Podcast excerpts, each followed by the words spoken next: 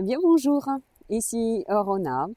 Euh, Aujourd'hui je voulais vous parler de cette fameuse histoire du centième singe. Je vous la raconte. En 1952, sur l'île de Koshima au Japon, des scientifiques nourrissaient des singes avec des patates douces crues en les jetant comme ça sur le sable.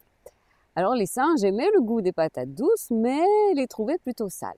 Donc une jeune femelle âgée de 18 mois, qu'on a appelée Imo, pensait qu'il fallait peut-être solutionner ce problème et elle est allée carrément les laver dans un ruisseau. Et puis elle a enseigné ce truc à sa maman, à sa mère. Ses jeunes amis apprirent aussi cette nouvelle façon de faire et l'enseignèrent aussi à leur mère. Et entre 1952 et 1958, eh bien, tous les jeunes singes apprirent à laver les patates douces pour les rendre plus agréables au goût, pour euh, enlever le sable. Certains adultes singes imitèrent leurs enfants.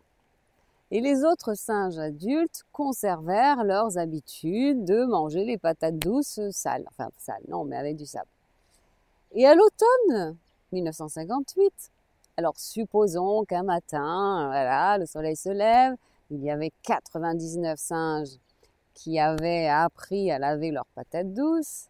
Et supposons donc que ce matin-là, le centième singe apprit à laver les patates. Et c'est là que la chose arriva. Ce soir-là, presque tous les singes de la tribu se mirent à laver les patates douces avant de les manger. En fait, l'énergie additionnelle de ce centième singe avait créé une percée scientifique et ça s'était répandu.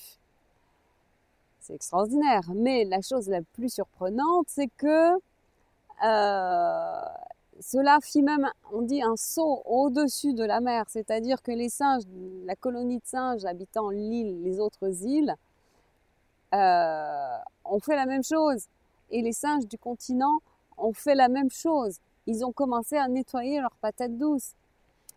Et cela, le plus extraordinaire, sans que les singes ne se côtoient. C'est troublant. Vous trouvez pas? Et en fait, à partir de cette histoire, beaucoup de personnes pensent que si un nombre de plus en plus important d'êtres humains change de comportement à un moment donné, eh bien, il y aura symboliquement un individu qui sera le centième singe et qui fera pencher la balance de l'autre côté, ce qui entraînera un changement de conscience pour l'ensemble de l'espèce humaine. Alors évidemment, hein, on, parle de sang, mais c'est symbolique.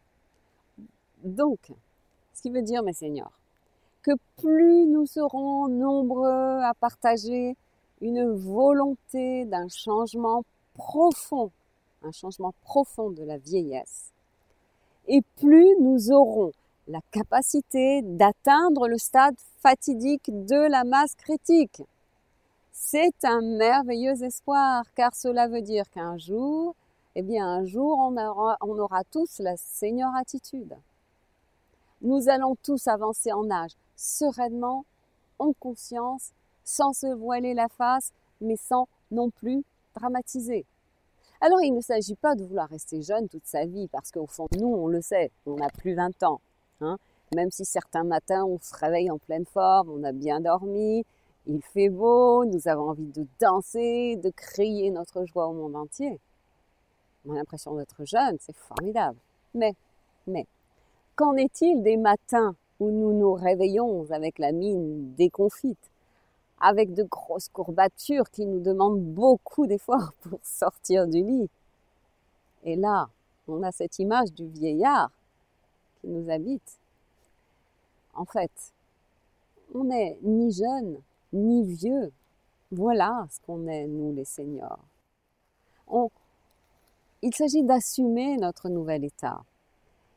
Mettons, mettons tout en œuvre pour vivre cet état le mieux possible, car moi, je pense que c'est une chance d'être arrivé jusque-là. Gratitude encore d'être en vie. Et vivons donc cette tranche de vie comme un cadeau. Hein c'est pour ça que l'on dit, il faut regarder le verre à moitié plein plutôt qu'à moitié vide. En fait, on ne peut pas vieillir comme nos parents. Nous avons eu une autre façon de nous nourrir. Nous avons du sport. Nous avons, nous n'avons pas la même vie. Nous accordons en fait beaucoup plus d'importance au loisir, au bien-être, au fait de se, de se faire plaisir. On gère le stress, les émotions de façon complètement différente. Nous sommes la génération qui a découvert les psychothérapies, notre psychisme a évolué, euh, nos parents se sentaient vieux beaucoup plus vite que nous. Et c'est notre génération. Nous devons mener une grande, mais vraiment une grande réflexion sur les mesures, sur les directions à prendre pour nous donner toutes les chances d'un vieillir serein, d'un vieillir en conscience. Et plus nous serons nombreux à avoir cette prise de conscience, et moins cette, avancée-là en âge sera un fardeau pour la société aussi. Hein. Optons vraiment pour le vieillir léger, célébrons la vieillesse. La seigneur attitude, c'est réfléchir au sens spirituel du vieillissement, c'est revenir vers soi, c'est en soi, c'est revenir dans son intériorité, c'est mettre beaucoup d'apaisement, c'est mettre de la paix en soi, mais autour de soi. C'est un temps pour mettre de l'ordre aussi dans notre passé, de vider notre sac plein de remords, de regrets, de rancunes. Et même si nous n'avons pas toujours été parfaits dans le passé, eh bien, libérons-nous de cet enfermement. Essayons de montrer à nos enfants que nous sommes capables d'évoluer. Et nous devons avant tout prendre soin de nous, de notre corps, de notre mental, même si le chemin devient, c'est vrai, en avançant en âge, de plus en plus étroit et difficile. Alors, comme disait Gandhi, soyons, soyons le changement que nous voulons voir dans le monde.